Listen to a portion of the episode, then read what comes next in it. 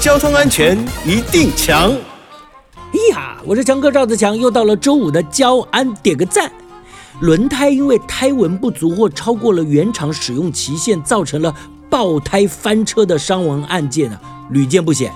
尤其是呢，车辆在国道上高速行驶的时候，一旦轮胎出了状况，很可能就会发生严重的事故，造成无法估计的伤亡啊。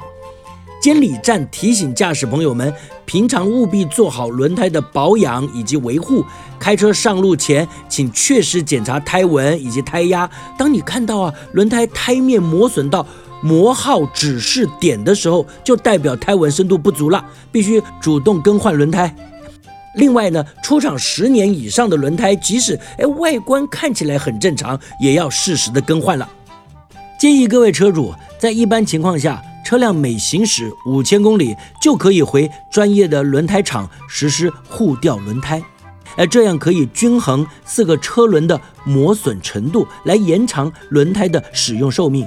而在选购轮胎的时候呢，除了要注意轮胎上面有没有烙印或贴附商品检验标志之外，建议大家尽量挑选制造年份比较新的轮胎，制造日期不要超过六年比较好哦。以上广告由交通部与公路总局提供。